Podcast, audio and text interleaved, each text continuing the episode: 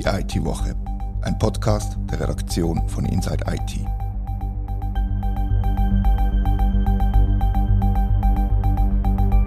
Herzlich willkommen zur IT-Woche. Produkte von Microsoft und SAP werden immer öfter als alternativlos bezeichnet. Das führt zu Abhängigkeiten bei Kundinnen und Kunden, die zum Beispiel Preiserhöhungen wehrlos ausgesetzt sind. Aber nicht nur das. Mein Name ist Rita Vogt und heute rede ich mit Katharina Jochum und Christian Wingeir über ein sogenanntes Vendor-Lock-in. Reden wir zuerst über Microsoft. Das jüngste Beispiel ist der Kanton Thurgau, der die Beschaffung von M365 hat begründet. Es handelt sich um einen de facto Standard. Ja, Katharina, Thurgau ist nicht alleine mit dieser Aussage. Ja, genau. Thurgau ist, wie du gesagt hast, jetzt einfach das letzte Beispiel von einer Behörde, einer Verwaltung, die auf Microsoft 365 migriert. Vor einem guten Jahr etwa hat der Bund die gleiche Aussage gemacht. Damals ist geprüft worden, wie es weitergehen soll mit der Bürosoftware, weil Microsoft ja bald keine On-Premises-Lizenzen mehr anbietet. Ähm, Verwaltungen oder auch Privatwirtschaft, die müssen migrieren auf neue Lösungen. Und bei Microsoft ist das jetzt halt Cloud, Microsoft 365. Und der Bund hat damals auch gesagt, im Office-Bereich sei Microsoft Standard. Man hat Alternativen geprüft, darunter Google und auch Open-Source-Lösung. Aber die Verwaltung ist zum Schluss gekommen, dass das Risiko eigentlich zu gross ist, um Microsoft abzulösen. Die Liste ist lang und es scheint tatsächlich alternativlos. Wir haben Kantone Zürich, Solothurn, Bern, Schaffhausen und dann kommt noch Privatwirtschaft dazu, eigentlich, oder? Ja, genau. Also einer der grössten war sicher Zürich gewesen, oder einer der ersten, von dem bekannt worden ist, dass eben auf die Microsoft Cloud-Lösung gehen soll. Von allen hört man übrigens auch Vorteile. Wir sind da jetzt schon am Schimpfen, wie schlecht das doch sei. Äh, aber das Paket ist groß. Es bietet eine voll ausgebaute Kollaborationsplattform mit Teams, mit Fileablage, E-Mail, Kalender, was man halt so braucht im Büro da kommt vielleicht dann auch alternativlos wieder ins Spiel, weil halt alles drinnen ist. Der Kanton Zürich hat damals einen Entscheid gefällt, dass man Microsoft 365 einführen will und dem vorausgegangen ist auch eine Risikoabklärung. Grundsätzlich, so hat es damals geheißen, sei das Risiko von dieser Cloud-Lösung im Vergleich zu der On-Prem-Lösung nicht unbedingt grösser, aber das Profil unterscheidet sich. Das ist einfach so eine, so eine Wahrscheinlichkeitsrechnung, mehr bessere, die, die Risikoabschätzung, oder? Unterm Strich ja. Also man hat unterschiedliche Sachen angeschaut. Zum Anfang vielleicht mal die Verträge, wo das ähm, Zürcher Informatikamt mit Microsoft geschlossen hat. Äh, da steckt ein Rahmenwerk dahinter, wo die Schweizerische Informatikkonferenz SIK ausgeschafft hat. Das ist auch vom Datenschutzbeauftragten begleitet worden. Zürich nutzt die Schweizer Rechenzentren von Microsoft, das heißt, Daten bleiben theoretisch im Land. Wir wissen mittlerweile, dass das Problem vom Cloud Act, also vom Zugriff von US-Behörden auf ähm, Daten, mit dem nicht gelöst ist. Der Cloud Act macht keinen Halt vor Landesgrenzen. Aber wie du sagst, die Statistik, der Zürich ist zum Schluss gekommen, dass das in der Praxis äh, so ein Szenario eigentlich höchst unwahrscheinlich sei. Die Methode, die statistische Methode ist äh, die genannte, äh, sogenannte Methode Rosenthal, das haben wir ja auch schon besprochen da, wo eben quasi das Risiko von so einem Zugriff berechnet wird. Aber jetzt ist es so ein Abwägen. Einerseits hat man das, das kleine Risiko, dass der amerikanische Staat auf die Daten zugreifen kann. Und andererseits haben wir einfach den Einsatz in der Praxis, der scheinbar unumgänglich ist. Und es ist ja tatsächlich praktisch, so eine komplette Bürosuite aus der, aus der Cloud zu beziehen. Man muss sich selber um fast nichts mehr kümmern, sondern es ist einfach da und es funktioniert. Handherum sind vielleicht Produkte in dieser Lösung drin, die man gar nicht braucht und man dementsprechend nachher auch zu viel zahlt. Vor allem die kleineren Unternehmen und die kleineren Behörden wird es betreffen, dass sie einfach gar nicht alle Produkte in dieser Suite brauchen. Ja, ich denke auch, es wird vielen so gehen, dass man halt die Microsoft-Lizenzen zähneknirschend zahlt. Ich denke, da ist jetzt Microsoft nicht allein. Es gibt wahrscheinlich genug Software, wo man halt lizenziert. Ich weiß nicht, Photoshop ist vielleicht ein anderes Beispiel, wo so viel kann und man braucht nur eine Kleinigkeit. Das darf man jetzt wahrscheinlich eher Microsoft und der Behörde selber auch nicht vorwerfen. Eben, und wir haben, oder du hast es angetönt, äh, datenschutztechnisch ist der Einsatz von der Microsoft Cloud umstritten. Frau Blonski, Datenschutzlerin vom Kanton Zürich, findet den Einsatz bedenklich. Aber eben, wie gesagt, in der Praxis scheint es kein Vorbeikommen zu geben. Wie kommen wir aus diesem Dilemma wieder raus? Ja, ich weiß nicht, ob es da einen Ausweg wirklich gibt. Dominika Blonski und auch der eidgenössische Datenschützer finden eigentlich beide die statistische Methode vom Risiko abschätzen so ein unnötig und nicht zielführend. Im Interview mit unserem Kollegen Thomas Schwendener hat mit ihr gesprochen, hat sie als Alternative also Government Cloud genannt. Das heißt, ähm, die verschiedenen öffentlichen Institutionen würden zusammen Cloud aufbauen und betreiben. Das Thema Swiss Cloud ist ja eine lange Geschichte und ich glaube, das würde jetzt wahrscheinlich auch den Rahmen sprengen, wenn wir das da ansprechen würden. Ja, es würde den finanziellen Rahmen vom Bund sprengen, wahrscheinlich nicht nur den Rahmen von diesem Podcast. ja, das ist oder? wahrscheinlich so. Und schon, also etwas einkaufen ist ja per se noch nicht schlecht. Ähm, in Sachen Datenschutz darf man, glaube auch nicht zu fest pauschalisieren. Man muss halt die Sachen im Detail anschauen, um was für Daten geht es konkret, was für ein Schutzniveau ist nötig. Eben, Serverstandard habe ich schon angesprochen. Es gibt auch Verschlüsselung, ist auch immer eine Möglichkeit.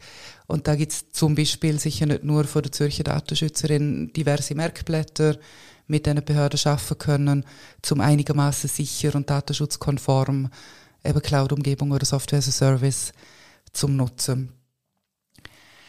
Aber jetzt habe ich ganz lange um deine Frage herumgeschwätzt. Der, der Vendor-Lock-in oder die Alternative zu Microsoft gibt es in meinen Augen wahrscheinlich sehr wenig bis keine. Ich würde behaupten, in Sachen Bürosoftware kommt man im Großen und Ganzen an Microsoft wahrscheinlich einfach nicht vorbei. Es gibt ein prominentes Beispiel, das es probiert hat, mit der Alternative zu Schlag zu kommen. Der Kanton Bern hat ein Open Source Produkt fördern und einsetzen, aber ist letztlich nachher gescheitert und jetzt wieder zurückkehrt und in der jüngsten Ausschreibung hat man wirklich konkret Software aus dem Hause Microsoft gefordert.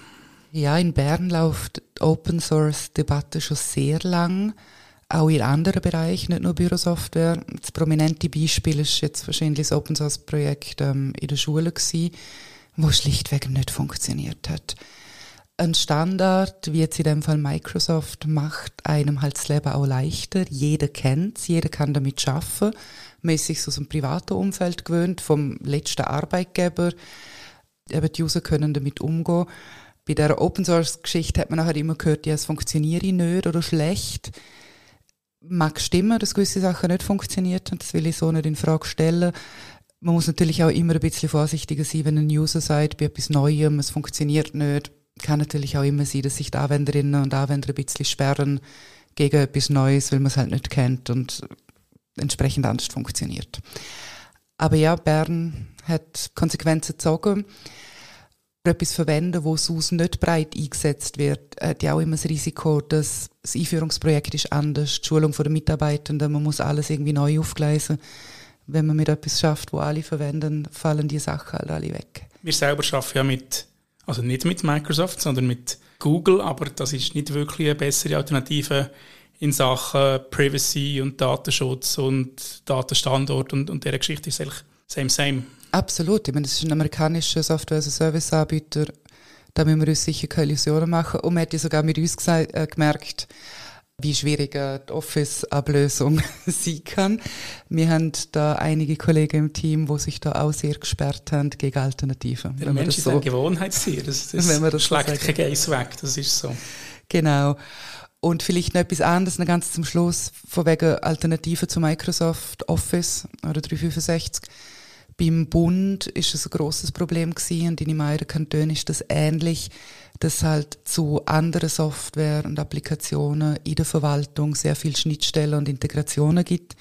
Das heißt, wenn man Microsoft ablösen möchte, muss man auch alles rundum neu machen oder zumindest die Hände nehmen, was auch wieder Risiko- und Kostenfrage ist. Jetzt macht ja, zum die Microsoft-Geschichte abschließen, macht Microsoft einen Schritt auf die Regulatoren zu und entkoppeln Teams von M365. Also sie nehmen einen Dienst aus dem ganzen Paket raus.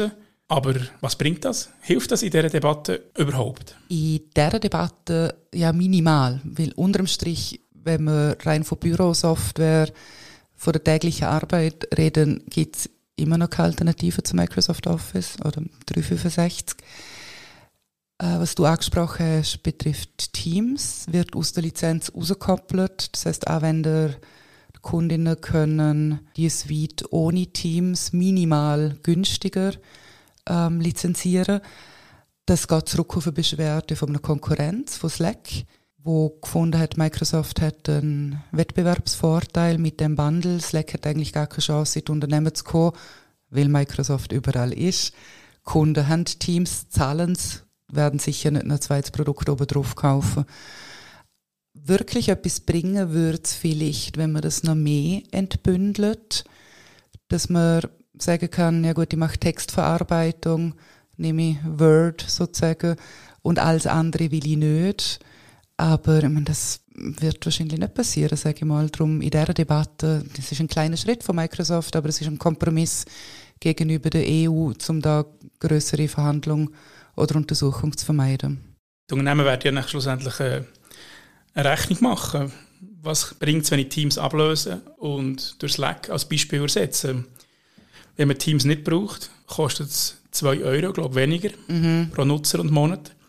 Und Slack kostet ein Mehrfaches von diesen 2 Euro. Ja, genau. Darum es wird wahrscheinlich kaum so Unternehmen, die Teams schon einsetzt, das durch Slack ersetzen, um bei Microsoft zu sparen und einem anderen Konzern etwas zu überweisen. Und Firmen, die noch kein M365 im Einsatz haben, werden sich die Rechnung auch machen und nicht einfach M365 ohne Teams plus Slack. Wieso? Ist die Frage. Und darum ist, ist die Antwort auf meine vorherige Frage, was bringt das eigentlich auch wieder klar? Nämlich nichts. Kommst du zum gleichen Schluss? Ja, absolut. und man, der Entscheid ist jetzt relativ neu. Die Ankündigung von Microsoft ist letzte Woche, mhm. gewesen, ungefähr, vor zehn Tagen oder so. Man wird jetzt noch, eben, das wird sich jetzt noch weisen und auch, ob die EU mit dem zufrieden ist. Das ist ja auch in dem Sinn noch nicht gegeben. Vielleicht passiert da trotzdem noch mehr. Jetzt gibt es ja nicht nur Microsoft, die Firmen von sich abhängig macht, sondern noch SAP.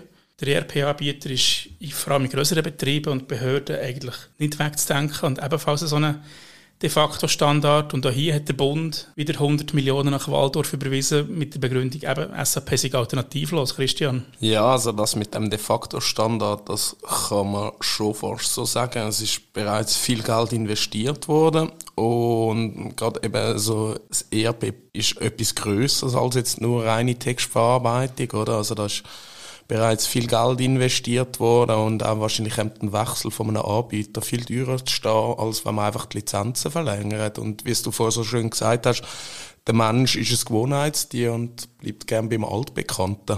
Nur ist SAP eher mühsam zu bedienen, was man so gehört. Und eine Ablösung würde vielleicht für Erleichterung sorgen, je nachdem, für einen User. Ja, wenn man gute Alternativen dazu ja, genau. hat. Ja, genau, da sind wir wieder im Ausgangspunkt. Ja. SAP hat jetzt angekündigt, neue Funktionen eigentlich nur noch mit dem sogenannten Rise with SAP-Programm zugänglich zu machen und nicht mehr über fremd gehostete Implementierungen, sage ich jetzt mal. Mhm. SAP macht das, um die Leute auf die eigene Cloud zu zwingen, oder? Ja, genau. Ja, also das wird so ein bisschen, so ein bisschen von den Anwendern gemunkelt, dass es genau aus dem Grund passiert. Also nicht nur in die Cloud, sondern am besten halt in die Cloud von SAP selber. Das sind so Methoden, wo, wo andere Anbieter auch schon probiert haben eigentlich.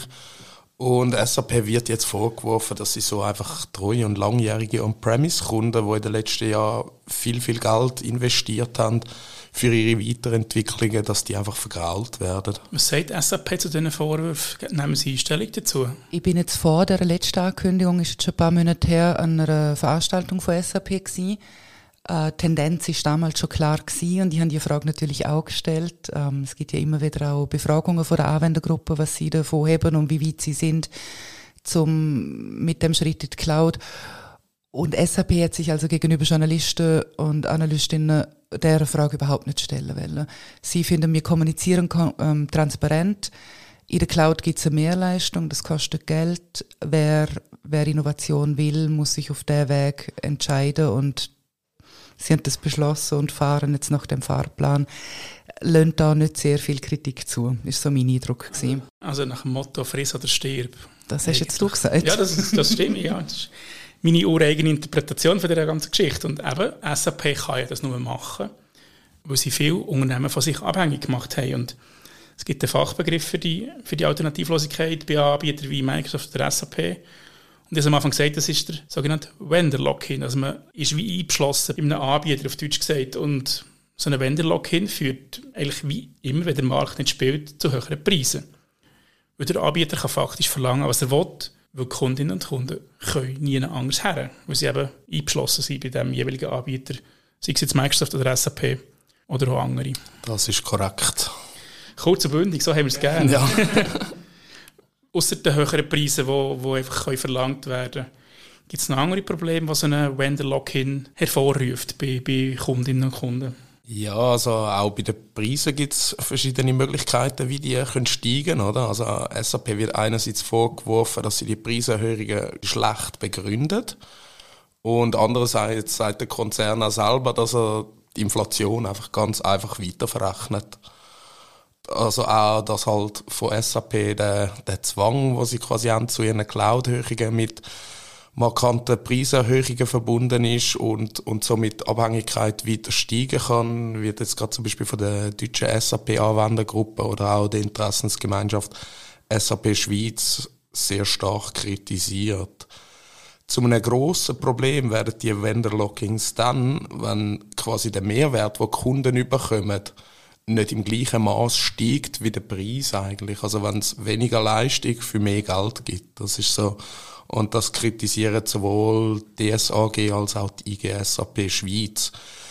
Dazu ist es halt auch so, dass Innovationen können erschwert werden, weil mittel- bis langfristig müssen die Kunden auf strategisch wichtige Innovationen verzichten, weil sie halt eben ihre Infrastruktur on-premise lösen oder über einen Hyperscaler hosten. Genau, und bei SAP kommt ja wie das Problem dazu, dass jetzt alle müssen auf S4 HANA migrieren. Mhm. Da gibt es einfach wie eine fixe Deadline im Jahr 2027. Wieder friss oder stirbt mit einer kleinen Option zur Verlängerung, wo man nicht genau weiß, was sie kostet. Mhm. Man, kann sie, man kann sie einkaufen. Und das ist ein weiterer Zwang, den ich sehe, den SAP einfach verlangen kann, weil sie genau wissen, dass ihre Kundinnen und Kunden werden mitgehen auf dieser Reise oder Reise mit SAP nach S4 HANA. Absolut, ja. Also es ist auch insbesondere bemerkenswert, wenn man sieht, dass in der Schweiz zwei Drittel der Unternehmen noch nicht migriert sind. Also das wird noch auf einen grossen Teil der Firmen zukommen. Und ebenfalls interessant ist, das ist auch eine Zahl von der IGSAP Schweiz, ist, dass 90 Prozent der SAP-Kunden in der Schweiz mit On-Premise oder mit gehosteten Umgebungen über Hyperscaler arbeiten. Und mit Rise with F SAP und Grow with SAP schließt der Konzern einfach die Unternehmen aus und schneidet ihnen quasi den Innovationsnerv ab. Sinngemäß hat ein Kunde geschrieben, dass sein Unternehmen erst gerade auf S4HANA migriert sei und wie er dann jetzt gegenüber seinem Management soll argumentieren dass in absehbarer Zeit nochmal neue Migrationskosten dazukommen. Weil sie eben in die Cloud müssen. Ja, genau. Und mit dem vergraulst du dann halt einfach deine Kunden. Vergraulen kann man dem nicht sagen, weil sie nie nachher können, oder? Ja, ja das ist so. Vielleicht um das Ganze ein bisschen öffnen, ähm, es gibt das ERP-System von Oracle. Die sind auch, das gibt es nur noch als ähm, SaaS-Lösung. Und Oracle hat das auch damit begründet, was man dann auch als Vorteil nennen könnte, nachher auch bei SAP, wenn dann Kunden mal so weit sind, dass halt jeder einzelne Kunde ist auf dem gleichen Stand. Innovationen können ausgerollt werden, wie man halt Software as Service äh, regelmäßiger oder weniger regelmäßig aktualisiert. Und es ist die Zeit vorbei von der ewigen Bastelei sozusagen, sondern neue Features können hoffentlich relativ einfach, das zumindest die Idee, an alle Kunden ausgespielt werden. Wäre so ein bisschen das Pro wenn, wenn wir dann, können wir dann in fünf Jahren nochmal drüber schwätzen, nach dem 2027. also aus Anbietersicht finde ich es auch total nachvollziehbar, weil es macht es viel besser managebar, was da in der, in der Kundenlandschaft alles installiert ist, weil alle das gleiche haben, das gleiche Produkt aus der gleichen Cloud, fast. Ist natürlich viel einfacher, als wenn die, wenn die Firma ihre Grümschel-Installation selber betreibt. Das ist total nachvollziehbar, nur nutzt es halt nachher, das ist das, was wir, was wir jetzt dem Konzern vorwerfen können, nutzen sie die Situation aus, höhere Preise aufzudrücken gleichzeitig. Das ist wahrscheinlich das, was Kunden mehr stört als der Weg in Cloud per se. Ja, das ist sicher so. Wenn man nichts machen kann in einem ERP-Projekt, nimmt man nicht gerne in die Hand. Einfach so schnell etwas Neues einführen geht halt nicht. Und wenn man einfach sieht, es geht auf und auf und auf und wie es der Christian gerade gesprochen hat und es warten überhaupt noch die grossen Migrationsprojekte müssen erst noch gemacht werden, wo ihre nochmal teuer sind. Jetzt vielleicht ein bisschen ketzerisch gefragt, haben wir jetzt schon ein bisschen angetönt, dass es doch alternativlos ist, aber ist es wirklich alternativlos? Oder geben sich viele Unternehmen oder Behörden einfach zu wenig Mühe auf der Suche oder bei der Suche nach Alternativen? Ja, das finde ich eine spannende Frage. Der Bund nimmt jetzt gerade fast eine Milliarde Franken in die Hand für die SVH-Migration. Das ist etwa 50-50 für ähm, das Zivile, das ist superb, und für das militärische SAP, SYS war oder so ähnlich. Ich würde jetzt einfach mal schätzen, dass eine Einführung von einer alternativen Software nochmal teurer wäre. Weil jetzt muss ja nur SAP mit SAP abgelöst werden. Wett man das ganz loswerden, müsste man wahrscheinlich einen Greenfield-Ansatz ähm, wählen, also einfach von vorne anfangen und eine neue, eine neue Software einführen. SAP ist nicht der einzige ERP-Anbieter, es gibt Alternativen auf dem Markt. Aber ja, wie es vorhin schon angesprochen haben, so ein Projekt macht man nicht allzu regelmäßig. Und wenn der Bund plant jetzt auf Jahre bis Jahrzehnte aus, also für die nächsten 20 Jahre, 15 Jahre, wird sich das sicher nicht, nicht ändern. Und ob man dann einen Entscheid fällt und Marktanalyse, der Markt hat sich bis dann wahrscheinlich auch geändert, ist zu hoffen. Beim, beim Satz, wo, wo du hast gesagt nur SAP mit SAP ablösen, hast du so schön Gänsefüßchen in die Luft gemacht. Das haben jetzt unsere Hörerinnen und Hörer nicht gesehen, aber man kann sich das bildlich vorstellen, es ist vielleicht mehr als nur SAP mit SAP, weil es ja doch für viele eine komplett neue Installation und eine komplett neue Herangehensweise, wie man mit SAP arbeitet. Absolut. Aber immerhin gibt es Erfahrungen. Meine, der Bund ist nicht allein mit dem, es sind ganz viele Firmen und andere ähm, Verwaltungen wahrscheinlich auch schon gemacht. Das heißt auch das Partnerumfeld, äh, der Support ist wahrscheinlich relativ gut in dem Fall.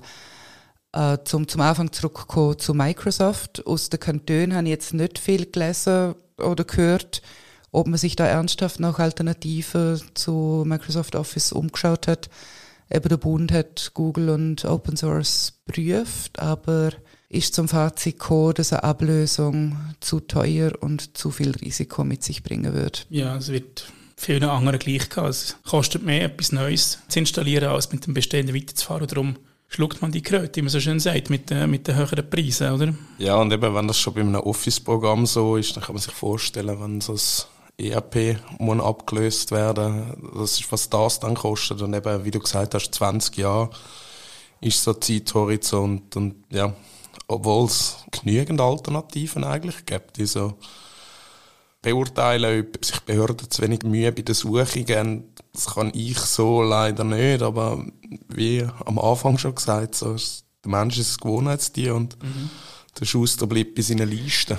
Das ist doch ein schönes Schlusswort von Gewohnheitstier und Schuster, die bei der Liste bleiben. Das rundet das Thema vom Wenderlock-In relativ gut ab, finde ich. An dieser Stelle noch ein kleiner Hinweis. Wir reden an unserem Event am 25. Oktober über das Thema Cloud und Behörden und genau der Vendor-Login wird dort das Thema sein. Informiert mich bei uns auf der Website und meldet mich an, wenn es euch interessiert. Ich danke euch zwei für die Diskussion, es war spannend. Merci vielmals. Merci, ja. Und euch vielen Dank für das Zuhören, liebe Hörerinnen und Hörer. Wir freuen uns über Feedback an redaktion.inside-it.ch. Das war die IT-Woche, ein Podcast von der Redaktion von Inside IT. Danke vielmals fürs Zuhören.